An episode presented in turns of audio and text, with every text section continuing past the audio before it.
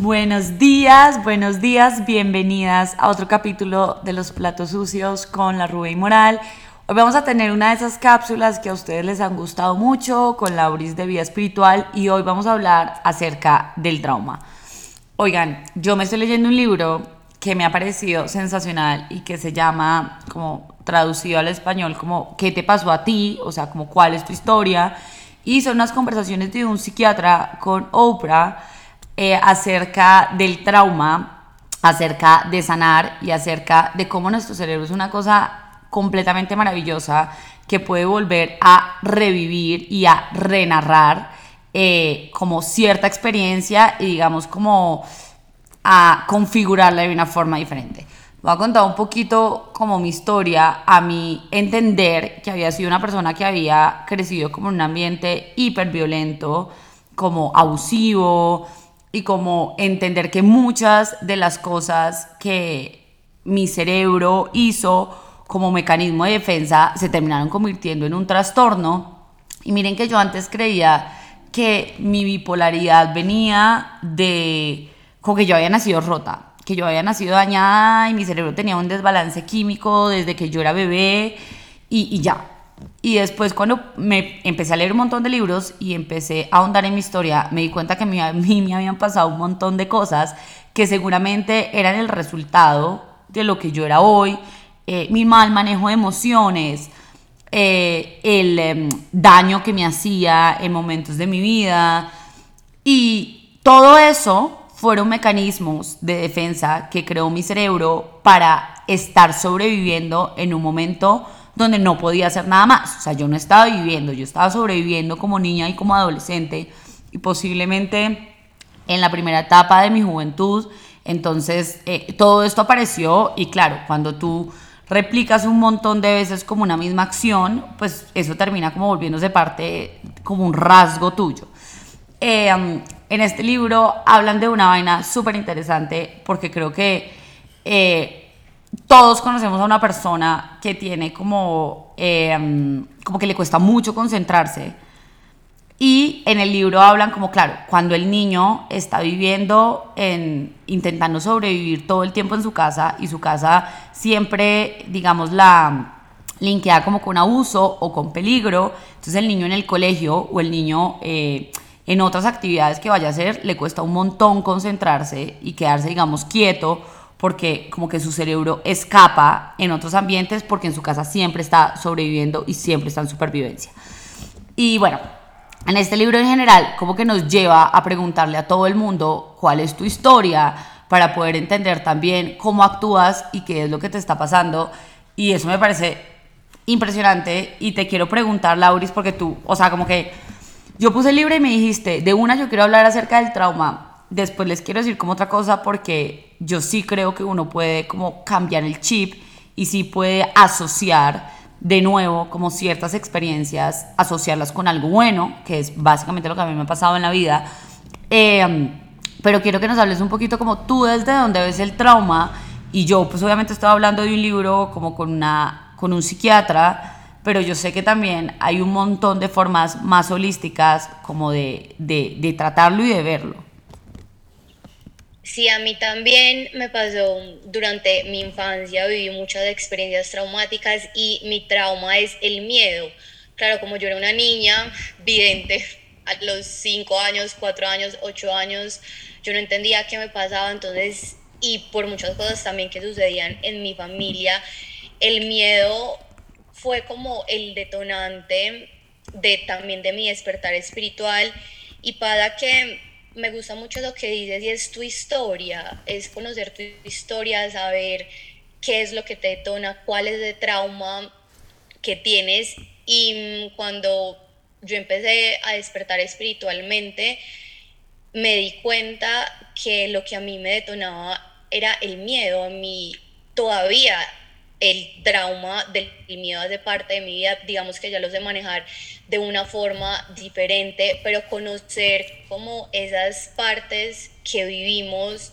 eh, eso que nos abrió de pronto las heridas o ya viéndolo desde el lado más psiquiátrico que se quedó guardado en nuestro inconsciente, el cerebro es una cosa loquísima de a mí, el cerebro me impresiona demasiado. Y a mí lo que me ayudó fueron las terapias holísticas. Como saben, cuando era niña me medicaban, pero esto no me ayudó mucho y mi abuela me ayudó de un bioenergético. Eh, a mí me ha ayudado mucho las regresiones, pero en presente. O sea, regresar al vientre de mi mamá, regresar eh, a esos momentos que detonaron ese trauma y cambiar un poquito la historia. Pero a pesar de todo lo que he hecho, y no sé, también quiero que nos cuentes tú qué es lo que más te ha servido, porque el trauma sigue súper vivo en mí. Yo sé que hay veces las personas pueden decir, no, es que tú estás conectada con los ángeles y no sé qué, pero yo no dejo de ser humano y a mí todavía me da mucho miedo. A mí me da miedo, pánico, la oscuridad, porque siento que me van a empezar como a llegar, por así decirlo. Y mi maestra de Los Ángeles, una vez en una canalización, ella me dijo, es que lo que tú sientes no te lo estás inventando, es real, o sea, tú eres un canal de conexión, entonces una vez te quedas sola, te pueden empezar a llegar y hay personas que manejan como este tipo de situaciones súper bien. Y yo siempre digo a mí, déjenme con los vivos, yo sé manejar los vivos y ya con las almas y esas cosas hay otras personas que se encargan, pero aún en mi vida, aunque el miedo sigue siendo parte de, de mí. Claro que lo manejo obviamente diferente con las herramientas que tengo, pero todavía sigue como muy vivo muchísimos recuerdos que tengo. Yo te quiero hablar de una palabra y es como la neuroplasticidad, porque como que muchas de las cosas que a nosotros nos crean trauma es porque tenemos una situación que asociamos con una experiencia que nos hizo sentir mal normalmente como prolongadamente. Hay otras vainas en ese libro, leí como acerca del trauma, como ver como que tú estás en un ambiente como de estrés máximo, que básicamente es eh, cuando estás en un ambiente como de abuso o de violencia, pero hay otras formas también como de definir el trauma. Y algo que a mí me ha como ayudado mucho a superar cosas es entenderme como una persona que ahora está en un ambiente seguro y que ya puede controlar como ciertas cosas que antes no, porque antes o no tenía las herramientas o no podía salirme de la casa de mis papás o eh, estaba en otro contexto, o sea, como que era diferente lo que pasaba. Y eh, aprender, digamos, digamos, una asociación, les voy a poner un ejemplo, para ciertas personas como que la casa puede ser como un símbolo siempre de peligro y siempre como de violencia, entonces son personas que nunca quieren estar ahí, que siempre van a relacionar como ese espacio como con algo traumático. Volver a enseñarle como a tu cerebro que ahora tu casa es tu lugar seguro, que digamos tú estás al mando, que te quieres, que no sé, estás rodeado de personas que te cuidan, que tú también te cuidas pues es la forma en la que uno eh, transita y hace que el cerebro como que vuelva a tener una asociación de algo que antes consideraba como peligro, como algo que no, que es la forma también como de afrontar básicamente todos los miedos, no sé, si nos pasó algo con un perro, si nos pasó algo en un avión, si nos dijeron, a veces incluso las cosas se pasan ni siquiera porque nosotros la vivenciamos, sino, o sea, nosotros estamos pegados de un montón de taras y un montón de cosas que vienen con nuestros papás, con nuestros abuelos, que nos enseñaron que había que tenerle como miedo, prevención a eso, pero nosotros tampoco las entendemos. Entonces, entender como el cerebro y también lo que nosotros sentimos, no como algo que es rígido, sino como algo que también puede cambiar a partir que nosotros le damos la oportunidad como a nuestro cuerpo y a nuestro cerebro de tener otras experiencias y de asociarlo con otras cosas, me parece como la idea más brutal del mundo. Y ahí es cuando uno dice, como, pucha, uno no está en realidad condicionado por nada de lo que le haya pasado como en esta vida, porque uno siempre puede volver a hacer nuevas asociaciones y siempre puede decir, pues ahorita estoy plantada aquí, estoy en un lugar seguro, eh, esto ya no, eh, digamos, como que tengo las pocas herramientas que tenía antes y así como que uno también va pasando por encima como un montón de, de, traumas y de cosas. Para mí, o sea, en mi caso a mí me sirvió un montón estar en un espacio seguro y también como, bueno, decir qué es seguridad para mí, o sea, cuáles son los ambientes en, en los que yo me siento como expuesta y me siento mal, porque pues no me voy a andar como detonando como constantemente. Eh, y tampoco creo que sea como algo completamente inmediato. Eh, ni, digamos, a mí las regresiones, como que este tipo de regresiones me sirven cuando son como muy pasadas, pero cuando son de vivencias como que sucedieron hace medianamente poco, eh, me dejan en un estancamiento horrible y es como una vaina que yo no puedo como superar tan fácilmente. Entonces yo sí creo que cada ser humano es diferente y que uno tampoco tiene que volver como siempre a la herida y echarle como otra vez sal para poder superar las cosas. Es como que ven que a veces la cabeza olvida cosas como método de supervivencia también. Es como que no te acuerdas de una situación como de abuso o de violencia o de trauma gigante, pues es porque quieres que, o sea, como que tu cabeza te está protegiendo como en eso. Como que todos los seres humanos no tenemos que volver ahí para sacar unas herramientas y poder hacer como la vida o poder como incluso superar algo. Es como que no tenemos que volver a vivirlo para poder superarlo. Eh, y me parece una vaina completamente interesante y me parece también una vaina completamente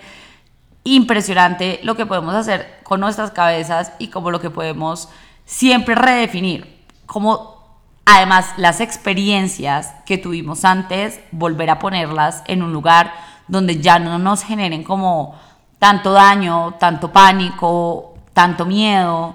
o por lo menos que ya no nos como inmovilicen. Sí, total. Y mm, la, una cosa que me ha funcionado mucho también es lo que tú dices, es cambiar la historia, es decir, no me voy a quedar siempre en ese papel de víctima, en ese papel es que sufrí abuso, es cualquiera psicológico, violento, es que cuando era niña no me entendían, salirnos un poco también del papel de la víctima, porque mientras más nos quedamos en ese papel de la víctima, pues más le damos poder a ese trauma y ese trauma se hace cada vez más grande en vez de sí, que lo vayamos integrando de una forma más sana. Y algo que a mí también me gusta, que, que, por ejemplo Dante me dice, y él me dice que los miedos hay que enfrentarlos de frente. O sea, mientras más uno le huya a algo, también el monstruo, por así decirlo, se hace más grande. Entonces, sí, a todos nos funcionan cosas totalmente diferentes. A mí casi no me funcionaron ni los psiquiatras ni los psicólogos. Me conecté más con las terapias holísticas, pero también hay que entender qué tipo de persona eres tú. Hay personas que les funciona más las terapias racionales, los psicoterapeutas, y creo que también la persona con la que uno conecta es muy importante. Y ver el trauma desde también desde otro lado, ¿cierto? No verlo como algo que nos pasó, como la catástrofe, sino también verlo desde una situación de aprendizaje, de que gracias a eso somos las personas que somos y gracias a eso también nos dio un montón de fortalezas y de herramientas que hoy tenemos para nuestra vida adulta y tratar de salirnos de ese lugar de víctima, porque si nos quedamos ahí, eso también pasa que se lo pasamos a las generaciones y a nuestros hijos con nuestros miedos. No sé si has visto que los padres son los que, no, y esto da miedo y no hagas esto, y son como pasándonos sus traumas a través de nosotros, entonces para no seguir pasando eso, sino transformarlo. Bueno, Lauris, muchas gracias por estar en esta capsulita. Esperamos que las hayamos dejado más que todo con más preguntas que otra cosa. Y yo les voy a estar poniendo un montón de libros acerca de esto en la tonta lectora porque ya me enganché como con el tema, entonces sé que lo voy a trillar a más no poder. Y muchas gracias por escuchar este capítulo de Los Platos Sucios con la Rubén Moral.